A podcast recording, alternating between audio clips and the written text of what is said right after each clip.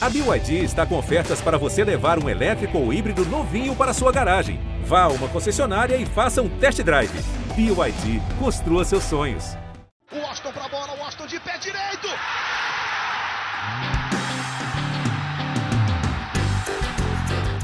Está entrando no ar o podcast.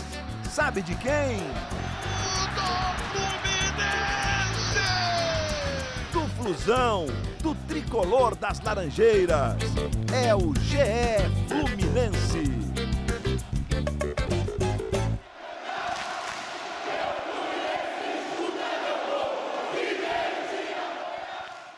Alô, você ligado no GE. Globo e também no GE Fluminense. Sejam todos muito bem-vindos. Está começando mais uma edição do podcast da Torcida Tricolor, edição 118. Eu sou Edgar Maciel de Sá a gente vai falar muito sobre a estreia do Fluminense na Libertadores, uma estreia esperada. Depois de oito anos, o Fluminense de volta à principal competição sul-americana e já pegou um adversário difícil logo de cara, o River Plate. E o Fluminense, na minha opinião, fez um jogo equilibrado, fez um bom jogo e poderia até ter vencido. Mas ficou no 1 a 1 e a gente vai falar sobre isso e muito mais com nossos convidados de hoje. Primeiro eu apresento ele, setorista do Fluminense no GE. Globo, Thiago Lima ou Noel. Tudo bem, Noel? Fala, Edgar, tudo bem? Bom dia, estamos madrugando aqui hoje, né? É, nove e meia da manhã para quem, quem não está acompanhando, a gente está madrugando depois do jogo, mas foi um jogo bom também, gostei, concordo com você. É, muito boa pela atuação, mostrou que pode realmente enfrentar grandes times nessa Libertadores e também pelo empate no outro jogo, né? Que aí acabou sendo o resultado nem foi ruim, o empate no Maracanã. É isso, não. A gente vai falar muito sobre isso também, sobre o grupo D da Libertadores. E eu chamo agora ele, o mais ranzinza torcedor tricolor que eu conheço, que ontem no intervalo estava xingando Deus e o mundo, Cauê Rademacher. Se o Thiago Lima já tá madrugando, eu já tô quase na hora do almoço. Vou almoçar depois do, do programa, que eu acordo cedo todos os dias. É que ele acorda meio-dia. Aí complica gravar às nove. Mas é, critiquei mesmo, não gostei nada do primeiro tempo e comecei a gostar apenas aos 12 minutos do segundo tempo. Vamos conversando sobre isso aí. E para fechar nossos convidados do dia, comentarista do Grupo Globo, meu amigo Carlos Eduardo Mansur. Tudo bem, Mansur? Fala, Edgar, tudo bem? Abraço para você, para o Thiago, para o Cauê. Prazer estar aqui com vocês. Vamos conversar muito sobre esse Fluminense, sobre essa estreia na Libertadores e sobre o que esperar do restante da temporada. Né? É isso. Eu já vou dar a minha análise aqui do jogo e aí vocês entram e opinam também. É, diante de um adversário que é o mais difícil do grupo e um dos favoritos até o título da competição, eu acho que o Fluminense, que volta à competição depois de oito anos, é, que havia uma desconfiança da torcida, principalmente no Campeonato Brasileiro do ano passado, e no início dessa temporada, pelas atuações do Campeonato Carioca que deixaram a desejar até agora, eu acho que o Fluminense fez um bom jogo no geral, se a gente for analisar os 90 minutos. Acho que o Fluminense foi melhor que o River no geral. Merecia a vitória pelo segundo tempo, principalmente. Depois da entrada do Casares, o Fluminense foi outro time. É, o primeiro tempo foi um pouco apagado, mas o River também não fez grandes coisas. Se não fosse aquela bobeada do Marcos Felipe, era um primeiro tempo com um 0 a 0 E aí, no segundo tempo, o Fluminense muda o jogo completamente, faz o gol de empate, é, assusta o River, tem boas chances até para virar o jogo, mas acaba terminando empatado em 1 a 1 Eu queria saber o que você está achando dessa partida. Vamos lá, Noel, começa você. Bom, vamos lá. Eu, eu, eu acho que o Fluminense o grande principal ponto nesse início é mostrar que o Fluminense não precisa jogar com três volantes né, para você ser competitivo, para você se defender bem. O Fluminense se defendeu bem contra o River, jogando com dois volantes jogando com os três atacantes na frente, com, com o Kaique Luiz Henrique abertos, né? É... E é a formação, para mim, pelo menos nesse início de trabalho, nesse início de trabalho com o Roger, é a formação que mais tem rendido. É... Eu só estranhei muito ele jogar com três volantes contra o Botafogo, que claramente parecia um teste, né, para o jogo do River, e aí no jogo do River ele muda. Vai ver, ele viu que foi tão ruim quanto o Botafogo, que aí falou, cara, não vou botar de novo esse, esse time, não. Mas mostrou que pode, pode defender com esse time. Eu gosto dessa formação, principalmente com, com sem um primeiro volante. Você tem Iago e Martinelli, que são dois caras que marcam, mas que sabem sair jogando.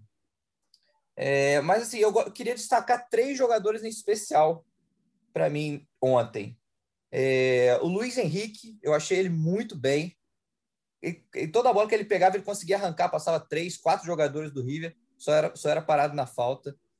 É, o Casares, óbvio, entrou também e mudou o jogo. E eu queria destacar também o Calegari. Eu achei o Calegari fez uma partidaça ontem. Achei o Calegari um dos melhores em campo. Na marcação, o, o, o Montiel, todo mundo sabe que o, o, River é muito forte pela esquerda. E, e o Roger com o Kaique. É, não deixou o Montiel subir tanto, ele espetando o Kaique lá no alto. E o Calegari, eu até fui ver no SofaScore depois as, as estatísticas, ele fez. É, vou até pe pegar o número aqui exato depois, mas cinco interceptações, quatro ou cinco desarmes. É, para mim, foi uma leitura muito boa de, de marcação ali. Eu acho que o Samuel Xavier não vai ter uma chance tão cedo para barrar esse Calegari do jeito que ele está jogando. Antes de passar a bola para o Cauê e seus comentários pessimistas, vou pedir para o Mansur dar a opinião dele. Mansur tem seu blog também no Gé. Globo, com certeza escreveu sobre esse jogo. Quando vocês estiverem ouvindo esse podcast, é só ir lá ver a opinião do Mansur, mas ele vai antecipar para a gente aqui. Mansur, o que, que, você achou desse Fluminense no primeiro desafio na Libertadores? Olha, é, Edgar, eu acho que é um jogo muito rico assim, em análise, ele permite a gente discutir muita coisa. Acho que o fundamental primeiro é, é para um clube que estava voltando a uma Libertadores depois de oito anos e que era um clube muito transformado em relação ao clube que saiu da Libertadores em 2013, quer dizer, a questão, desde questão de patrocinador, a capacidade de brigar no mercado por jogadores importantes, de um elenco caro, que entrou na última vez na Libertadores como um campeão brasileiro e agora entrou é, é, é, em uma situação diferente de formação de elenco, com uma aposta redobrada em jovens. O que o Fluminense buscava numa estreia contra um, talvez o time sul-americano mais bem sucedido das últimas temporadas era uma régua para ele próprio se medir, para ele entender qual é o seu estágio competitivo. E sobre esse aspecto, o jogo deu boas notícias, mostrou que o Fluminense não é, por exemplo, um figurante nessa Libertadores. Ele pode competir na fase de grupos. Acho que essa é a grande notícia. Em especial, em especial porque questões táticas à parte, o Fluminense ainda assim, mesmo que tenha alguns jogadores muito jovens e outros muito veteranos, ele tem jogadores talentosos no elenco. Ele tem, ele tem jogadores que podem ser capazes de decidir jogos. É, o jogo contra o River, ele mostrou, teve alguns destaques individuais e para mim, de fato, o Luiz Henrique foi talvez o grande nome do jogo. O Fluminense, especialmente nos últimos 30 minutos de jogo, fez a partida acontecer como ele gostaria que acontecesse ou seja, conseguindo anular as jogadas ofensivas do River, mesmo permitindo que o rival tivesse mais posse é, e conseguindo encaixar os contra-ataques. Mas para isso acontecer, foram 60 minutos em que o time também exibiu problemas. É, e aí a gente pode conversar sobre eles agora ou mais adiante, de acordo com o que vocês é, preferirem aí no andamento. Não quero anarquizar o podcast logo na minha, na minha estreia, mas acho que a gente tem algumas questões problemáticas ainda desse time que a gente pode falar mais adiante. Uma delas, só para antecipar, eu discordo é é, parcialmente do que falou o Thiago sobre a questão dos três volantes. Acho que o Fluminense pode sim jogar só com dois, mas o equilíbrio desse time com dois volantes, mais Nenê e Fred, ele, ele gera uma reação em cadeia de problemas que terminam por desequilibrar o Fluminense entre defesa e ataque. Para a gente falar mais de problema, vamos trazer logo ele, Cauê Rademacher, que no intervalo do jogo estava xingando Deus e o mundo no nosso grupo de WhatsApp ele falando mal pra caramba, e eu falei assim, gente, o Fluminense não tá jogando mal, deu muito mole no pênalti, é verdade, era uma bola que estava saindo pela linha de fundo, não precisava daquilo ali. Mas, no geral, o River também não assustou tanto, apesar de ter a posse de bola. Agora eu levanto aí para o Cauê continuar, a opinião dele. O, o pênalti é algo lamentável, né? O, o Marcos Felipe sair daquele jeito é, é um, é, logo, logo de cara, começo do jogo, foi, foi algo lamentável. Essa saída grotesca, uma falha grotesca do Marcos Felipe. E eu não sou engenheiro de obra pronta, porque eu já perguntei aqui antes para os setoristas que fazem o programa se o Fluminense não ia contratar ou goleiro ou lateral esquerdo, ou, ou os dois, né, para o ano, porque você confiar no Egídio e Danilo Barcelos também é, é muito preocupante. Enfim, não contrataram e, e, são com eles que o time vai. E sobre o jogo, isso que o Manso falou, eu acho que é o principal ponto que está todo mundo falando desde, desde ontem, quando acabou a partida. O, você ser competitivo começando o jogo, tendo Nenê e Fred, é muito complicado, sabe? E, e eu acho que o Roger tem que encontrar a solução para o Nenê. Porque o Fred você não vai tirar. O Fred, mesmo estando início de temporada, quando você vê ele errando passes, às vezes com dificuldade de dominar a bola, ele, ele é o cara que vai fazer os gols do time, sabe? Ele é o líder, é o cara que a torcida confia. O gol que ele faz é um golaço, sabe? Ele dá no Casares e, e vai receber. Há tempos eu não vi o Fred fazendo um gol desse. Então o Roger vai ter que arrumar a solução ali para o lugar do Nenê. O Casares, é, a, a, gente olhando aqui o, os jogos, ainda não está pronto para ser titular. Forma física dele é para entrar no segundo tempo. Aí eu, eu acho que o Fluminense deu mole perdendo o Michel Araújo. Nem escreveu, né? Se eu não me engano. O Michel Araújo poderia ser, de repente, um jogador para compor ali, porque eu acho que o Luiz Henrique e o Kaique não podem sair. São, são um desafogo desse time. Se você tira um dos dois e bota três volantes com Nenê, Fred, um dos dois, o time também vai ficar muito lento, muito previsível não vai ter o contra-ataque vai depender de um único depender de um único jogador. Então o Roger vai ter um tempo aí para encontrar uma solução para alternar com o Nenê pelo menos. Porque imagina jogar em Bogotá, que tem uma altitude, né, tão alta, mas tem, contra o Santa Fé, na correria, com, com esse time que iniciou com o Nenê e Fred, é suicídio. Mansur, desenvolve mais então essa questão dos problemas que é. o Cauê tão bem aborda com o seu lado torcedor, a gente quer o seu lado profissional nas análises. Como é que, que você viu de problema nessa estreia e como solucionar isso? Passa pela mudança dos jogadores ali nesse esquema de questão de três volantes ou não? É, eu acho que não necessariamente pela questão de três volantes, mas por adequar a escolha dos jogadores à sua ideia de jogo. Vamos lá. Ontem, claramente, o jogo. A gente está falando ontem que a gente está gravando após o, o, no dia seguinte do jogo contra o River. Mas diante do River na estreia, é, claramente a ideia era, é, mesmo, mesmo, mesmo que o Fluminense não tivesse a bola durante mais tempo, como obviamente não teve, era tentar machucar o adversário em contra-golpes, tentar anular o adversário, um adversário em tese poderoso, mais habituado a circunstâncias como a Libertadores, e tentar machucar o adversário no contra-ataque. A questão é que, quando você começa a formação do time com o Fred e Nenê, dificilmente você vai ter uma pressão ofensiva forte. É difícil você conseguir marcar na frente. O que, que acontece com o Fluminense em alguns jogos dessa temporada? O Fluminense termina por vir marcar com as suas linhas muito próximas da defesa. E precisa demais. Como é, Nenê e Fred não tem uma participação defensiva é, é, é, naturalmente muito forte, de muito vigor, o Fluminense depende demais da recomposição pelos lados do Kaique e do Luiz Henrique. Isso, isso faz com que os dois venham marcar, por vezes, muito próximo da área do Fluminense. Quando essa bola é retomada, os dois que são o escape de contra-ataque, eles têm 80, 90 metros de campo para correr. Então, isso resulta que o Fluminense passa longos períodos do jogo muito próximo da sua área sem ter um escape de contra-ataque tão frequente. Então, você tem um certo descasamento, por vezes, entre ideia de jogo e escolha dos jogadores. Além disso, ontem teve uma outra questão que ficou clara.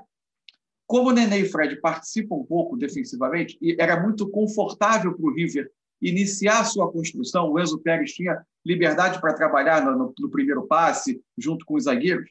Muito frequentemente, o Iago, ou principalmente, principalmente o Martinelli, saíam de perto da linha defensiva, da, da segunda linha de meias, descolavam dessa linha e iam tentar dar esse combate mais à frente. No que isso acontecia, se gerava o cenário que o River buscava no jogo, que era um espaço entre linha defensiva do Fluminense e linha de meias, se você observar no jogo, quase toda a bola longa do, do River, que era rebatida pela defesa do Fluminense, a segunda bola era do River, porque esse espaço à frente da área estava sendo ocupado pelo De La Cruz, que vinha da esquerda para dentro, pelo próprio Borré, que saía da linha de ataque para dar um apoio de costas, e o River dominava esse setor. A questão é que o jogo foi um jogo muito curioso. O River tinha a posse muito mais como um mecanismo de controlar o jogo do que de criação de muitas chances mérito também da linha de defesa do Fluminense, do, do, do, dos dois zagueiros, dos, dos, dois laterais que fizeram uma marcação eficiente, mas também uma característica desse River ontem que, que tendo a vantagem, tendo 1 a 0 ele agrediu pouco em termos de criação de chance. Ele controlou mais o jogo com a bola do que, do que criou. Agora, não era um cenário ideal para o Fluminense, porque ele já estava em desvantagem no placar. E ele não conseguia incomodar com contra-ataque. O Fluminense passou boa parte do primeiro tempo e, aliás, fez o segundo gol, é bom que a gente lembre, é, quando, quando o Casares já tinha entrado, o Fluminense já aparentava ter uma melhor capacidade de contra-golpear, mas é, o, o, gol saiu após o gol foi aos 21 do segundo tempo, o Fluminense tinha passado os 15 primeiros minutos da segunda etapa, talvez no período do jogo que ele mais foi dominado, né? Foi talvez o período mais difícil do jogo para o Fluminense. E aí vem o gol. A entrada do Casares, o que, que ela muda para mim? O Nenê tem uma dificuldade. Não dá para esperar que o Nenê seja um puxador de contragolpe. O Casares ele tem um pouco mais de mobilidade, ele ocupou bem os espaços para contra-ataque e solta essa bola com um pouco mais de rapidez, fazendo essa bola correr mais rapidamente. Isso eu acho que ajudou muito na, na, na questão do contragolpe. E aos poucos o Fluminense foi também conseguindo, por vezes, retomar essa bola um pouco, um pouco mais à frente. Isso permitia ter um escape melhor para os seus jogadores de velocidade. Acho que vai, essa é uma questão para o Roger pensar. Se em outros jogos o Fluminense pretender marcar atrás para sair, essa formação, eu acho que talvez ela, ela, precise ser revista. Ou então o Fluminense encontrar uma forma de recuperar essa bola a meio caminho do gol e não tão próximo da sua área. Sem dúvida. No primeiro tempo, principalmente, a linha defensiva do River jogou muito alta, quase no meio campo, por vezes. A gente viu os dois zagueiros e os volantes ali buscando a bola. O Fluminense estava tudo acuado no seu é. campo é. de defesa. Porque era Dito confortável para eles jogarem ali. Tinha pouca pressão. É. E o Fluminense não conseguia sair tanto é que ele chegou poucas vezes no primeiro tempo, teve aquela cabeçada do Lucas Claro que é em bola parada, teve aquele chute fraco do Iago, mas o Fluminense, por mais que o River não tenha criado grandes chances, o River controlou completamente o jogo, não deu ao Fluminense espaço para o Fluminense progredir e chegou ao gol numa falha defensiva do Fluminense, do Marcos Felipe fazer aquele pênalti onde não era necessário. Mas dito isso, fala, Mansur. Então, só para isso que o Mansur falou, você vê acontecer muito no Fluminense desde o brasileiro do ano passado, né?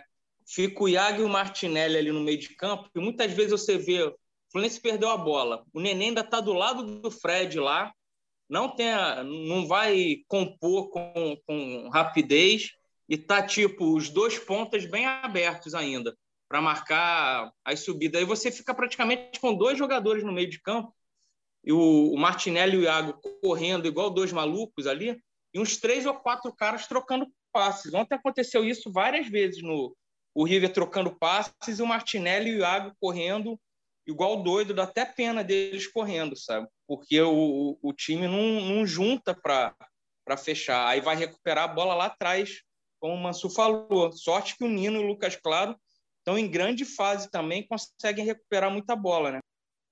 É, o Fluminense recuperava a bola muito atrás e diversas vezes recuperava e já tinha três ou quatro River em cima, pressionando para roubar essa bola de novo. Então o Fluminense, por vezes, não conseguia sair jogando. O lance do gol do River é assim: a bola está com o Fluminense, o Iago não consegue sair jogando, dá um passe errado, e aí o jogador que fica com a bola lança o, Bo o Borré dentro da área e aí sai o pênalti. Mas dito isso, Cauê, o Nenê já está na hora de tirar ele do time? Hoje já dá para dizer que o ideal era o Nenê não ser titular? Não digo nem o Casares já entrando de titular nesse momento, que talvez ele não tenha condição física. Mas um outro jogador, nem que seja o Wellington, para reforçar a marcação e dar mais liberdade ao Martinelli, por exemplo. Eu falo isso desde fevereiro de 2020. Quem acompanha aqui. Eu, eu não acho que o Nenê pode ser nunca titular absoluto do Fluminense. Porque ele é um cara importante, quando joga perto da área ali, ele, ele faz seus gols, é muito bom na bola parada. O Fluminense depende muito da bola parada mas na Libertadores, sabe? A gente viu o Odair ano passado, por exemplo, o Fluminense foi pegar o Atlético Mineiro no Mineirão, que era um jogo, o Atlético era o, o time sensação do momento lá com o Sampaoli. O, o Odair não escalou nem Nenê nem Fred, foi Caio Paulista, Felipe Cardoso, não lembro direito qual foi o time. E teve uma boa atuação. Teve uma boa atuação, quase ganhou o jogo, foi um a um, saiu na frente. Então, acho que você pode escalar o Neném em alguns jogos, mas você não é obrigado a escalar o Neném em todos os jogos. Aí o Roger tem que buscar alternativa. O Casares não está dando pinta de que está em forma para começar jogando. Posso estar errado. Seria o nome ideal, seria o Casares. Mas aí você botar o Wellington com Martinelli e Iago, não sei se vai funcionar. O Martinelli não tem funcionado como tem jogado mais à frente. Não tem jogado tão bem como ele joga quando ele fica ali ajudando na saída da jogada. Eu gostava muito do Michel Araújo. Felizmente, o, o, o Roger não gostava. É, mas sem o Michel, Noel, o que fazer? É, eu não vejo muita é, é, solução a não ser o próprio Casares ou o Wellington, porque aí você entra numa seara, talvez, de outros nomes ali que a torcida também não quer nem ouvir falar, né? Como o Luca, por exemplo, que ontem entrou, é, talvez até para reforçar um pouco a marcação, se, se, a gente for comparar por que entrou o Luca e não o Caio Paulista são dois que a torcida pega no pé. É, o Luca tem a questão da recomposição defensiva mais forte que o Caio, mas aí também o Luca tem a bola do jogo no pé e não consegue fazer o gol, né? É. Não, na, na, para a vaga do Nenê, você, de fato, você não tem. Você tem poucas opções. Ou é o Casares, ou você vai mudar o esquema com o Ayrton. É, eu acho que, assim, o Casares também não me parece estar fisicamente pronto para ser titular. Ele ontem, quando ele entrou, ele demorou ainda. Ele teve duas bolas que ele não conseguiu dominar, que pare, claramente ainda é uma falta de ritmo, é, que ele ainda vai precisar. Mas você tem que pôr também para jogar, né? Assim, eu acho que esse jogo do próximo do Carioca, por exemplo, é ideal para você botar o Casares. Vamos testar o Casares titular. Vamos testar ele aí, já está tá jogando um pouquinho, pelo menos jogos 45 iniciais. Eu acho que a, que a, a solução do, do Roger vai acabar sendo independente de quem começa ou quem vai entrar, mas ter 45 minutos de Nenê e ter 45 minutos de Casares. Acho que a solução vai, vai acabar sendo essa. É, e ontem, no segundo tempo, além do Casares, o Roger testou ou tentou algumas alternativas, né? É, como a entrada do Luca. O que, você achou das mudanças, Mansur? Você acha que ele acertou? Você acha que o Abel também conseguiu segurar mais bolas no ataque? É, a torcida reclamou muito a saída do Fred pelo, por ser o Fred, né? E da do Kaique também, que não tiraria o Kaique naquele momento.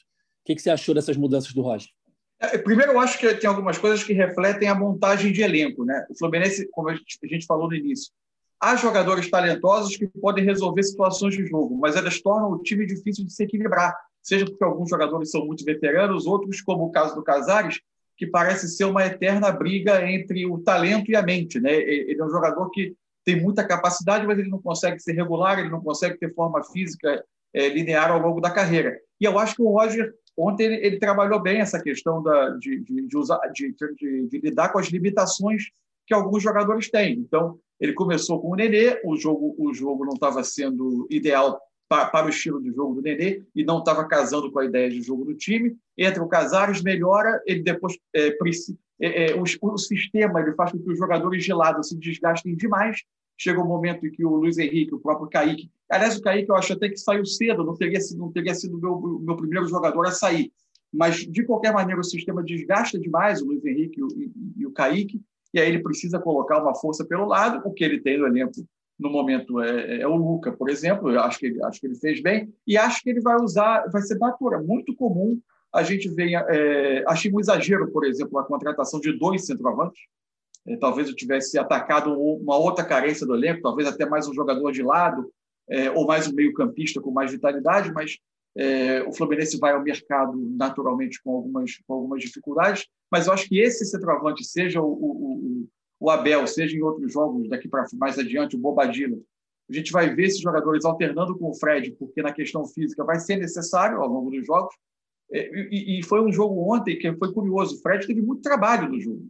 Porque, embora o Fluminense atacasse pouco, ele era um jogador que muitas vezes era obrigado a tentar receber, duelar por essa bola de costas para esperar um pouco a chegada do time, para dar um pouco de desafogo. No primeiro tempo nem conseguiu tanto, no segundo conseguiu melhor. O, o Fred é um jogador de uma, de uma capacidade técnica rara para fazer esse tipo de jogada.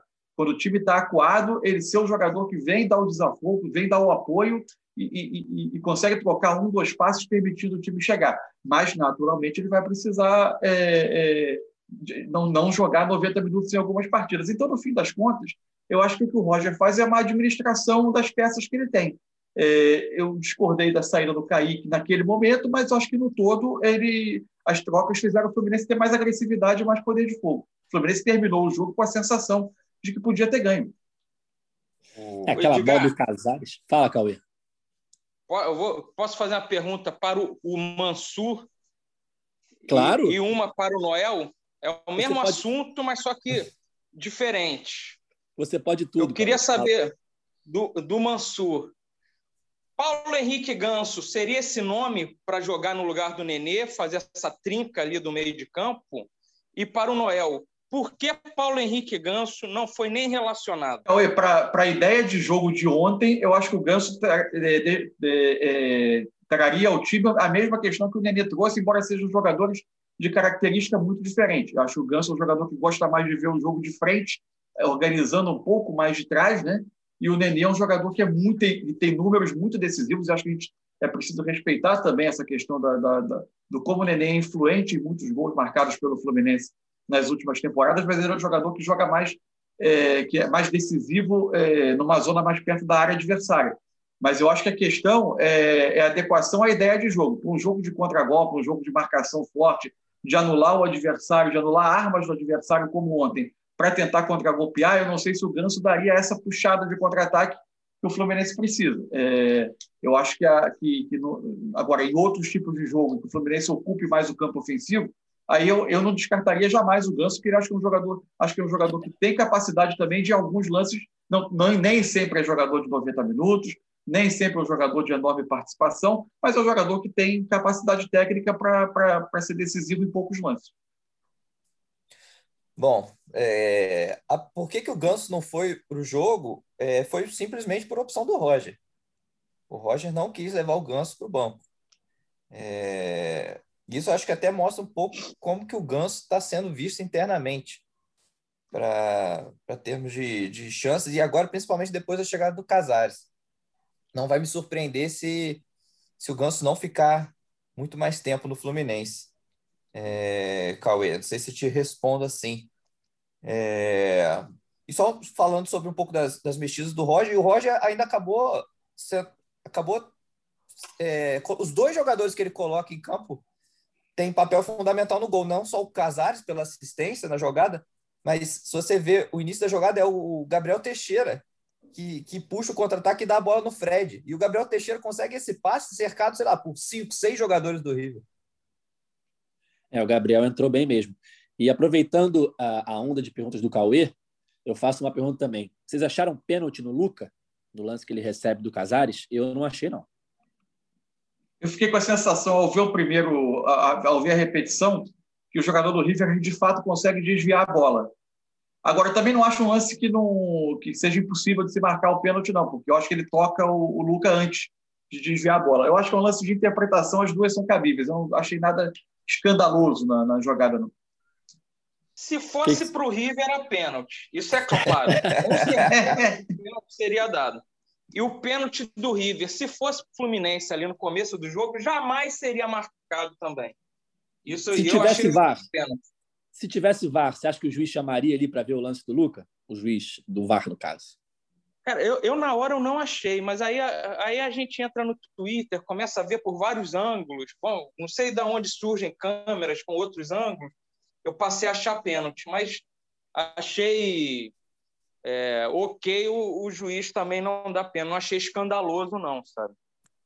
E, e é um é. lance que você revendo né, o replay, o Abel Hernandes estava do lado dele. Se ele consegue tocar para lá, se ele tem a percepção que o Abel está do lado dele, ou se por acaso a, a, trava do jogador do River desvia a bola lentamente na direção do Abel, o Abel é só colocar para dentro do gol, né?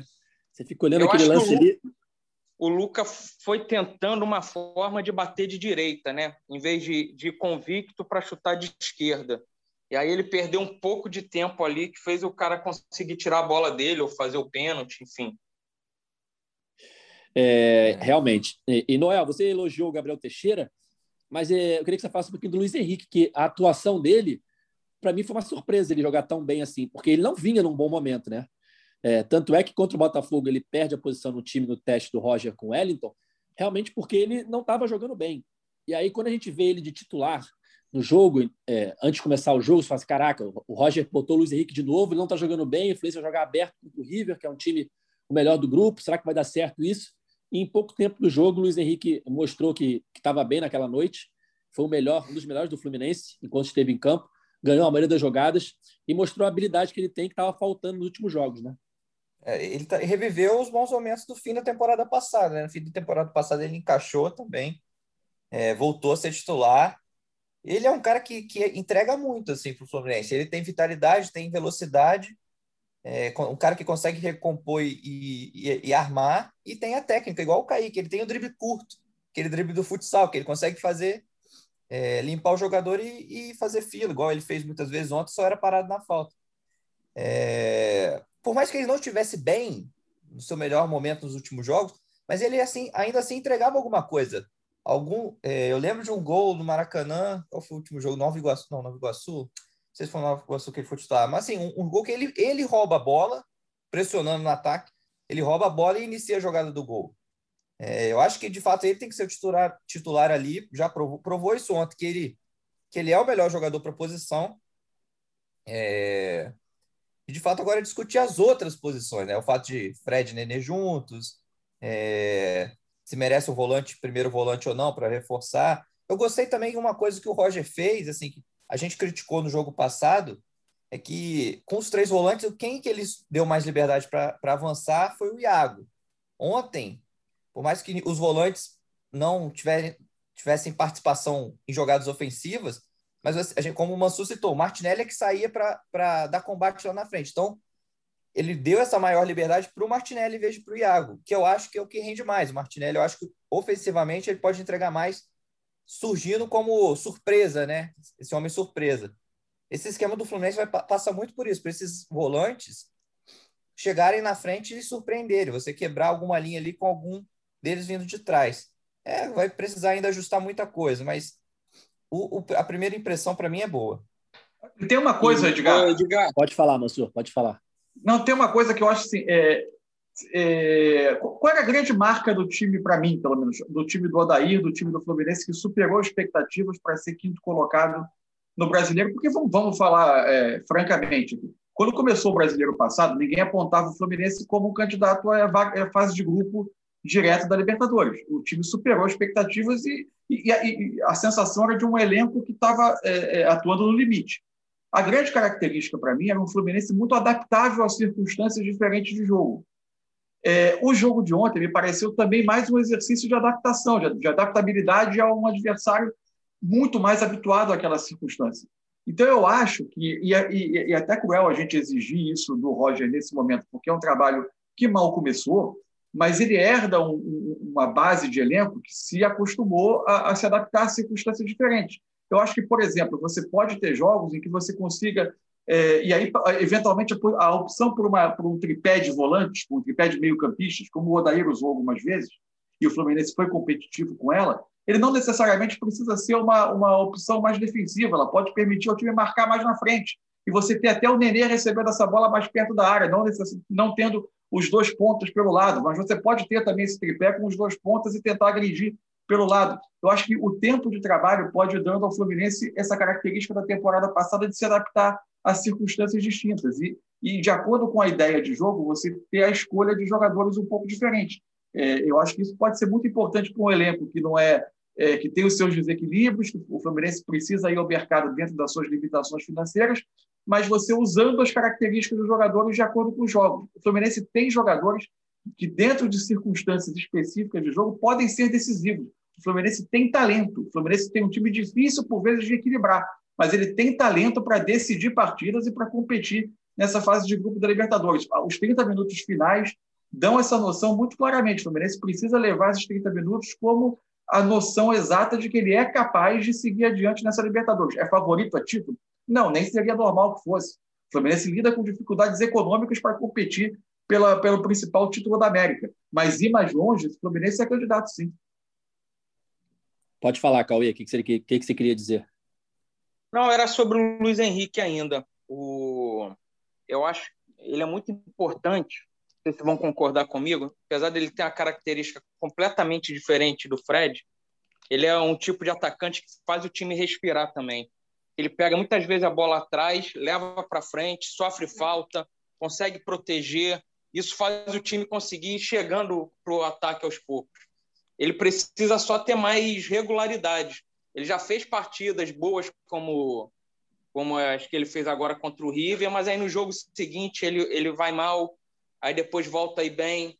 É, é jovem, claro, mas eu acho que se ele tiver essa regularidade, ele vai ser um dos principais jogadores do, do Fluminense. Eu acho que o Fluminense vai depender muito de um Luiz Henrique muito bem esse ano, de um Kaique muito bem, para o Fluminense conseguir longe aí na, nas competições. De repente, até não sei se o Mansur concorda, o Kaique foi muito badalado antes desse jogo. A marcação do River em cima dele estava muito pesada. E o, e o Luiz Henrique acabou sendo uma surpresa né, na escalação. Se esperava o Fluminense com o Wellington, não com o Luiz Henrique. De repente, ele teve um pouco mais de, de espaço ali, foi meio que um elemento surpresa e isso fez ele se destacar tanto. Não sei se o Manso vai concordar. É, é, eu, eu acho só o seguinte: eu acho que eles são, embora eles sejam ah, dois pontas, os dois puxadores de contra-ataque do Fluminense, eu acho que eles são jogadores um pouco diferentes. É, o, o, o, Luiz Henrique ele consegue sustentar um pouco mais, por exemplo, receber essa bola lá atrás e tentar carregar um pouco o time para o ataque, tentar se livrar de marcadores, sofrer uma falta, como você muito bem colocou, fazer o time respirar. O Kaique, como ele é um jogador, primeiro que ele joga já com o pé invertido, né? Ele joga, ele é um, um canhoto jogando na direita.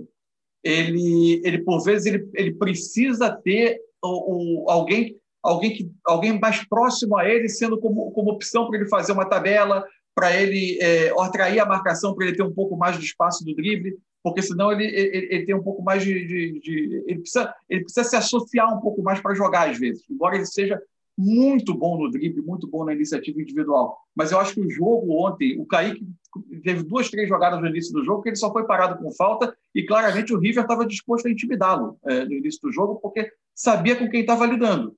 É, ele é um jogador muito especial, o Kaique. É, eu acho ele um dos grandes talentos, um jogador de invenção rara que está surgindo do futebol brasileiro.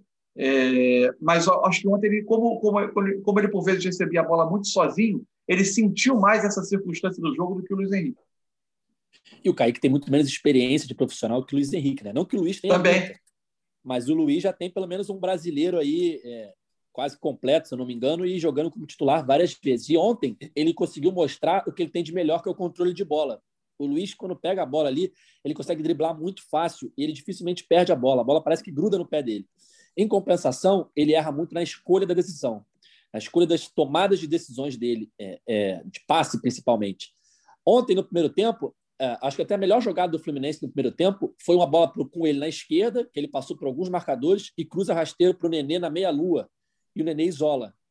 É, ali foi uma das melhores chegadas do Fluminense, que o resto foi um chutinho fraco daqui, uma bola parada dali. Mas essa boa jogada dele é, é, me marcou no primeiro tempo e foi um dos melhores jogos dele recente com, pelo Fluminense. E, e, ontem, além de Fluminense e River, né, empate 1 a 1 no Maracanã, também teve outro jogo do grupo D, empate também 1 a 1 entre Santa Fé e Júnior Barranquilha, Mansur. É, o, o, a chave do Fluminense, a, a, sequência de jogos é complicada, né? E esse empate foi bom para o tricolor, né? É, é uma, é uma coisa que vem acontecendo na Libertadores, é, a gente não consegue muito entender porque ela não segue o padrão de ter um jogo fora e outro em casa, né? É, os jogos alternados.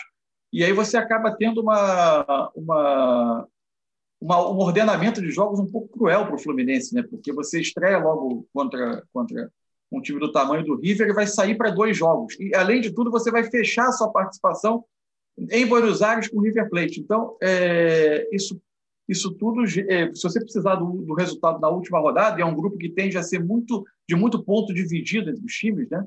como a primeira rodada deixou claro, é muito possível que o Fluminense chegue à última rodada precisando trazer algum ponto de, de, de Buenos Aires. Eu acho que a, o, o, ordenamento dos jogos ele ficou um pouco cruel, não sei se vocês concordam. Eu concordo completamente. E esse empate faz com que o Fluminense tenha que buscar algum ponto na Colômbia, né, Cauê? Não pode pensar em perder os dois jogos. Tem que buscar algum ponto na Colômbia para depois voltar e ter dois jogos no Maracanã para tentar decidir a classificação e não depender de, eh, de pontos contra o River na Argentina, né? O ideal seria ganhar pelo menos um jogo na Colômbia, né? Aí você vai a quatro pontos, depois mais duas vitórias no, no Rio, você chega a dez e de repente já está classificado mesmo em segundo lugar. O ideal seria isso, pelo menos três pontos lá na, lá na Colômbia. Eu queria. E são dois jogos seguidos, né? Um quarta-feira, o outro já na outra semana. Isso. Queria fazer uma pergunta aí para o Noel, que acompanha o dia a dia do Fluminense. Se o Fluminense vai ficar direto lá ou vai voltar para jogar um, a semifinal do Carioca e viaja de novo para a Colômbia? Tem alguma previsão disso? Cara, essa, essa é uma pergunta que, que, que eu já fiz mesmo lá dentro. Eles não. Já, ainda estavam discutindo até pelo fato de você não saber se o jogo ia ser ou não na Colômbia, né? Tinha aquela proibição do, do governo para a entrada de brasileiros, mas que parece que já foi resolvido. Os brasileiros, os times brasileiros vão poder entrar para jogar esses jogos da Libertadores. É, e, e também o fato se a Comebol permitiria isso, porque a Comebol está exigindo voos fretados é, em qualquer viagem na América do Sul para Libertadores. Se a Comebol permitiria um time ficar é, no país uma semana inteira. É, tem, tem, tem essas questões burocráticas que tem que ver. Não sei se o Fluminense vai fazer isso, não pelo fato de, de ter essa semifinal pelo caminho, mas assim se, se seria permitido pela Comebol ou não. E, Thiago, é, e, por exemplo, no Peru, houve restrição, por exemplo, de treinamento para equipe brasileiras, né, para as equipes brasileiras, tentando ter o mínimo de circulação pelo país. Imagina você ficar uma semana, uma semana. na Colômbia sem poder treinar. Quer dizer, uma série de questões que, de fato, precisam ser esclarecidas. Né? Essa, é. É uma, é o exercício logístico habitual da Libertadores se soma a essa questão sanitária nesse ano, nesse ano de 2021. Exato. E, e são cidades diferentes, né? Você teria que fretar também um outro voo para você ficar indo de uma cidade para outra, é, sendo lá, né? Você vai fretar com uma empresa de lá, não sabe se a Comebol vai permitir isso. E de fato, essa questão de treinamento, eu acho, do jeito que está a Colômbia com brasileiros, né? Não estão nem permitindo entrar, já que eles permitiriam ainda treinar. É a seleção, seleção brasileira de basquete feminino foi proibida de jogar um torneio lá, né? Só o, só o Brasil não pôde jogar. Agora, semana passada. Isso, exatamente. É, e falando sobre essa questão do Carioca, né? É, o Fluminense tem agora um jogo contra o Madureira no domingo, Noel, é, valendo a, a posição ali para decidir quem vai ser o adversário na semifinal e também o título simbólico da Taça Guanabara. Né? O Fluminense hoje está em terceiro lugar, só que ele vai entrar em campo domingo às 11 da manhã sabendo exatamente o que ele precisa. Sabendo se ele ainda pode ser campeão da Taça Guanabara, né, que ele depende de um empate entre Flamengo e Volta Redonda, que jogam no sábado, e também sabendo quem ele vai enfrentar, dependendo do resultado. Ele vai poder escolher, entre aspas, o seu adversário.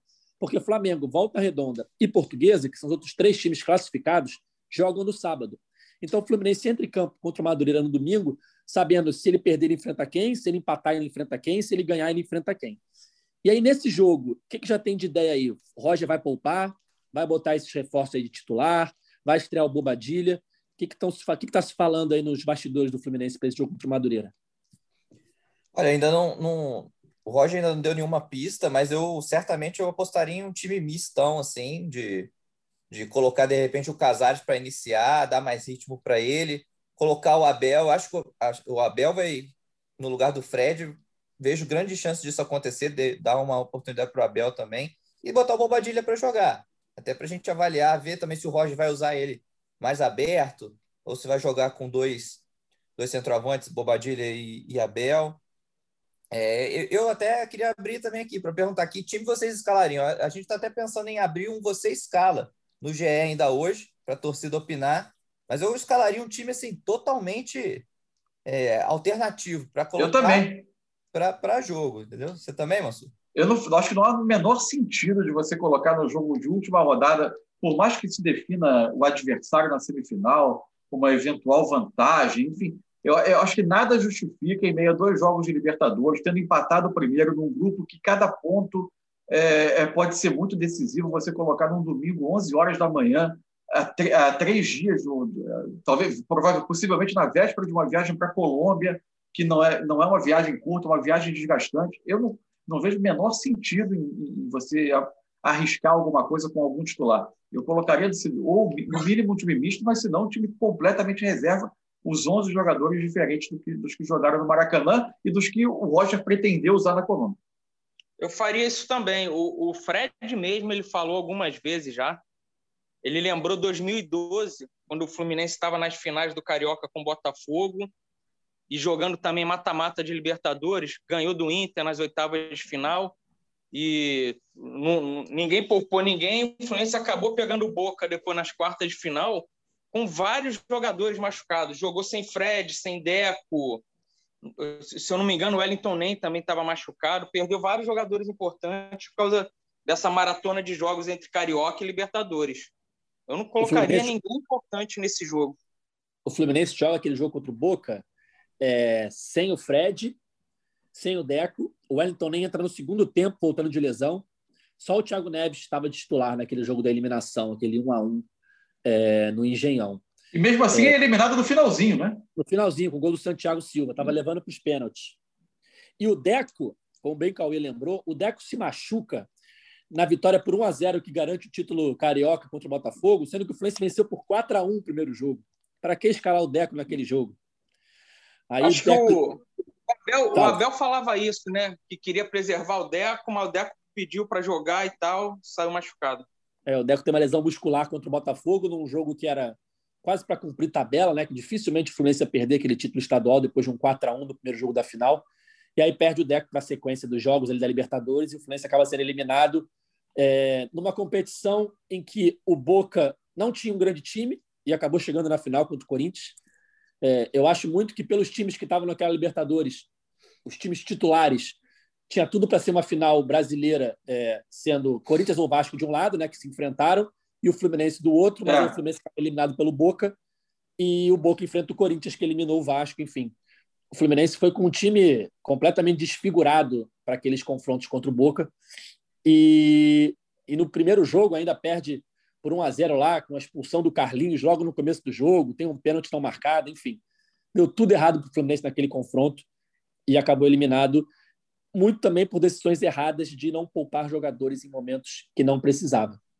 E como o Mansur falou, às vezes é só uma questão de é, saber quem vai enfrentar, o título da Taça Guanabara é simbólico. De qualquer forma, se você pega na semifinal, é, não pegar o Flamengo, que seria um grande confronto já aí, com favoritismo para outro lado, se o Fluminense pega ou Portuguesa ou Volta Redonda, são dois jogos na semifinal. Não vai ser um jogo só, que você entra ali e acaba dando azar e é eliminado. Você tem dois jogos para conseguir a classificação. Então não faz sentido você se arriscar nesse jogo contra o Madureira, sendo que depois você tem jogos importantes pela Libertadores e vai ter dois jogos ainda para tentar chegar na final do Carioca, né? Eu acho que esse tem que ser o pensamento, Noel. Total, total. E chance da gente ver os, os, os reforços, né? O Manuel, que chegou e ainda não jogou. O Samuel Xavier, que só estreou agora, jogou minutos finais, mas a gente precisa ver ele desde o início, ver como é que vai, vai sair. E aí o Bobadilha, o Abel, ver mais tempo. O próprio Casares, eu acho que é uma chance de você colocar o Casares para jogar desde o início. É, ritmo você pega jogando, né? O Ganso, né, também? O Ganso também, será que uma chance para ele? Mas aí Ganso e Casares juntos, Cauê? Perdão, o microfone estava fechado. Dá, dá, um silêncio, dá um silêncio, Cauê, e continua. Cara, o Ganso e Casares juntos, eu acho que é a, a magia dentro de campo, sabe? É o futebol moleque, futebol irreverente, aquele futebol de antigamente. Não sei se o Mansur concorda, mas é, é o futebol dos sonhos, a arte em campo. Ganso e Casares juntos. O que me preocupa é, o que me preocupa é o ritmo, né? É, é a competitividade. Talento, obviamente, eles têm, mas, mas você acumular os dois juntos não é fácil, não. É, mas contra o Madureira acho que dá para botar sim, sabia? Hum, é, não tem o que perder. Pode botar os dois sim. Quero ver como o Ganso vai reagir também, né? Ter ficado fora da relação, não ter ido nem para o banco. E a imprensa argentina, quando badalava o Fluminense antes do jogo contra o River, falava muito do Ganso. Temporada curiosa, né? Ele chegou a ser testado quase como um falso 9, parecia ser uma nova ideia. O Fluminense depois encheu o elenco de camisa 9 e ele agora acabou não sendo relacionado para esse jogo. É, foi uma relação estranha. O, o Roger levou quatro zagueiros para o jogo, sabe?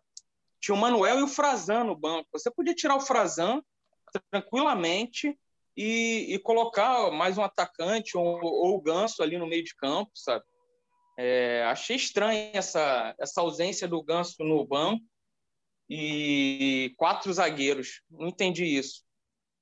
Acho que ninguém entendeu, Cauê. É, Noel, queria aproveitar também te perguntar sobre a questão Kaique Manchester City. A gente subiu uma, uma nota recente, né? tudo que você gostaria de saber sobre a venda, quase tudo, né? Que sempre tem algum é. detalhe que a gente não tem, mas muitas informações sobre a ida, futura ida do Kaique para o City, e está perto de anunciar, né?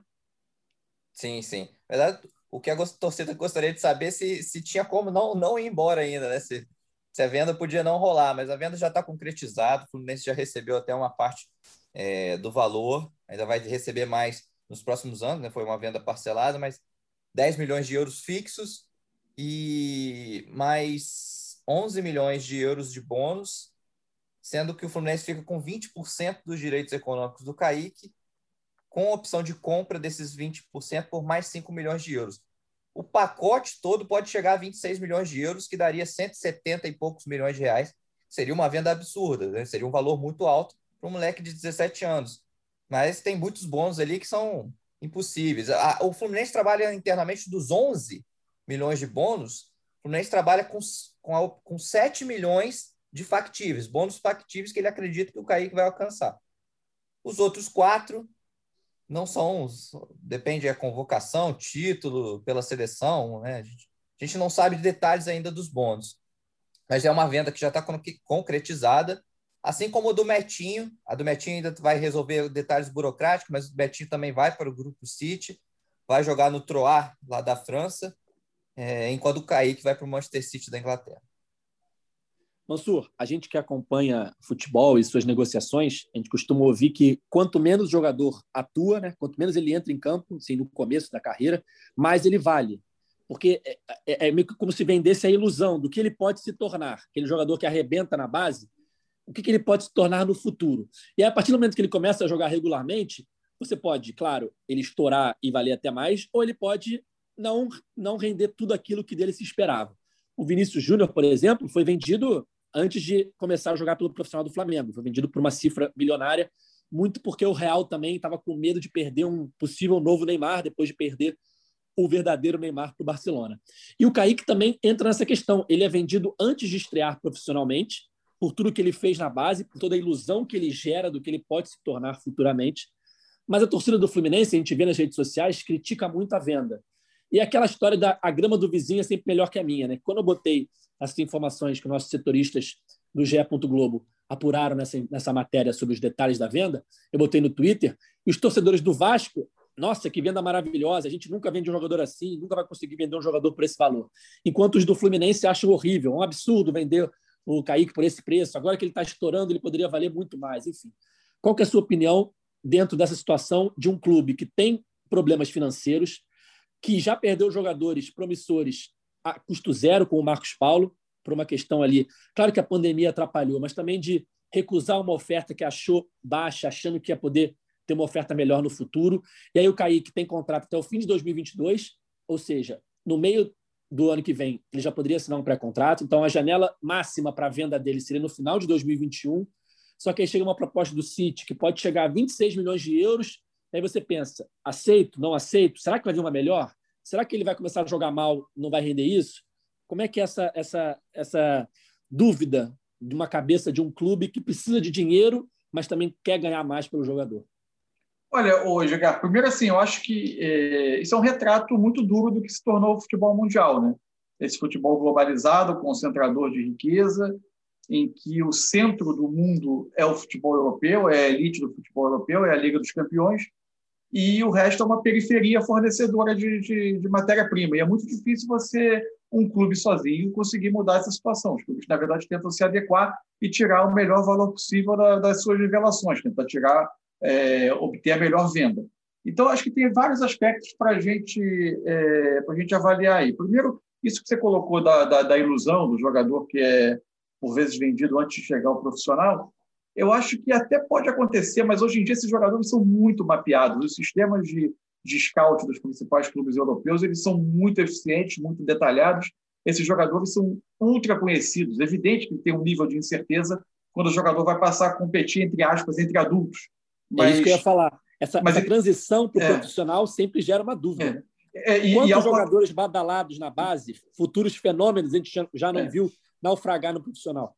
É, o que acontece muito é que os europeus hoje compram cada vez mais cedo para tentar fazer eles próprios a, a, fase final da formação. Existe uma natural margem de erro, mas existem também hoje trabalhos muito bem feitos que minimizam isso. Agora, é evidente, você está levando é, adolescentes para a Europa.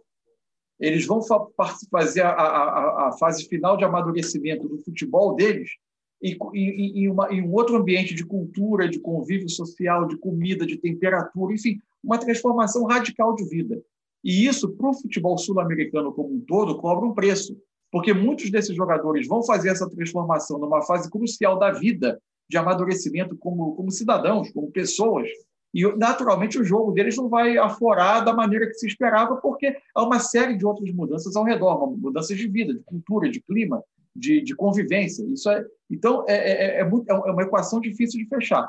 É, por outro lado, você tem é, os clubes em, situação financeira difícil, como é o caso do Fluminense, e jogadores que hoje crescem entendendo que o lugar onde o grande jogador se prova é na Liga dos Campeões. O, o, o, o parâmetro de ser bem sucedido na carreira deixou de ser jogar no, no, time principal de uma grande equipe do Brasil, seja ela qual for, e sim chegar a um dos gigantes da Europa e lá conseguir fazer carreira. Então o jogador cresce com isso e é natural que a ambição, o, ponto final, o, alvo dele, o foco de carreira, sejam desses grandes clubes. Então, o que muda hoje, a venda é quase uma certeza. O que muda é a sua capacidade de ir à mesa de negociação razoavelmente bem calçado. Isso se dá com um contrato minimamente longo e, fundamentalmente, um clube com uma condição financeira boa. O Fluminense isso não tem no momento, mas ainda assim vai, pode conseguir um valor bom pela venda do Kaique. É, é, muito difícil lutar contra isso. Infelizmente, é a maré do jogo. É triste você ver até quando o torcedor começa a botar nos seus debates, nas suas discussões de torcedor, ah, o meu clube vendeu por tanto, será que o seu vai conseguir vender pelo mesmo valor? É triste a gente estar tá se habituando à perda desses jogadores e a ver as principais revelações do Brasil quase numa contagem regressiva, né? de contar quanto tempo falta para eles se despedirem. Mas, infelizmente, é o que o futebol se tornou hoje. A gente viu agora essa discussão de Superliga, que acabou abortada. Parece que o futebol volta ao que era antes, só que isso está longe de ser um alívio, né? porque o futebol volta a ser o que era antes, mas é um jogo fraturado entre mais ricos e mais pobres, entre centro e periferia.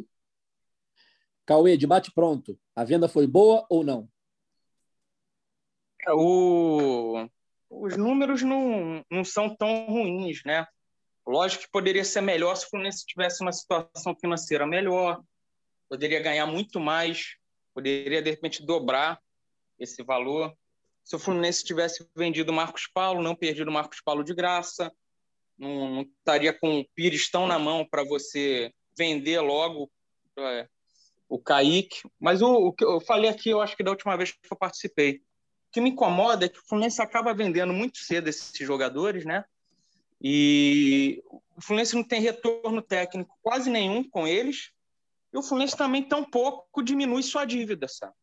O Fluminense vive no eterno vender o almoço para comprar o jantar. Tem que pelo, ter, ou, ou tirar proveito técnico desses jogadores, ou pelo menos, pô, vamos vender por não sei quanto, mas vamos diminuir não sei quanto a, a dívida, daqui a não sei quando, daqui a poucos anos vamos estar um clube governável, sanado, mas não, fica vendendo para conseguir botar salário em dia, vende para botar salário em dia. E aí não é um ciclo que não tem fim. É isso, gente. Vamos chegando ao fim do nosso podcast 118 do GE Fluminense. Aliás, se você ainda não segue o nosso Twitter, pode ir lá seguir, arroba GE Flu, para ficar por dentro de todas as informações do Tricolor e também para acompanhar sempre o nosso podcast, que a gente sempre grava depois dos jogos do Fluminense e às vezes algumas edições especiais com entrevistados como alguns jogadores do Fluminense. É, a gente vai voltar na próxima segunda-feira para falar tudo sobre Fluminense e Madureira pelo Campeonato Carioca, para falar sobre o adversário do Fluminense na semifinal do Carioca e também para esquentar o jogo entre Fluminense e Santa Fé pela segunda rodada da Libertadores. Então, aproveito aqui para agradecer a participação dos nossos convidados. Mansur, muito obrigado aí pela sua presença. A gente sabe que você é um cara muito atarefado, sempre aí vendo todos os jogos possíveis e imaginários do futebol brasileiro e mundial. Agora comentando todos os programas da casa. Obrigado aí. E quando quiser, estamos aí, só voltar. Valeu, Edgar. Abração para você. Foi um enorme prazer. Abraço para o Cauê, para o Thiago. É, e é só chamar, sabe que é, é convocação. Só chamar que eu, tô, eu, que eu venho correndo será convocado várias vezes. Valeu, Noel. Obrigado mais uma vez. Valeu, Edgar. Valeu, Cauê. Mansur, bem-vindo. Volte sempre. Valeu. É, a casa é sua. E, galera, eu vi pedaços do segundo tempo de Santa Fé e Júnior Barranquilha ontem. Cara, dois times que não são nada demais. Acho que o Fluminense tem condições de fazer boas pontuações lá fora. É isso. Valeu, Cauê. Obrigado mais uma vez por todas as opiniões ranzinzas que a torcida tanto gosta prazer participar. Segunda-feira a gente volta. Você volta? Que tu é estrelinha, né? Tu, vai, tu aparece a cada cinco podcasts. É, quando me chama eu venho. Mas só que às vezes a, é, a, causa muita inveja nos demais, né? Então eu fico fora. É isso, galera. Chegando ao fim, edição 118. Sempre lembrando que o nosso podcast está nas principais plataformas de áudio. Basta você escolher a sua e procurar, procurar lá por GE Fluminense para ficar por dentro de todas as informações e análises sobre o tricolor. Esse podcast tem a edição de Juliana Sá e Maurício Mota, a coordenação de Rafael Barros e a gerência de André Amaral. Valeu, galera. Até a próxima. Tchau!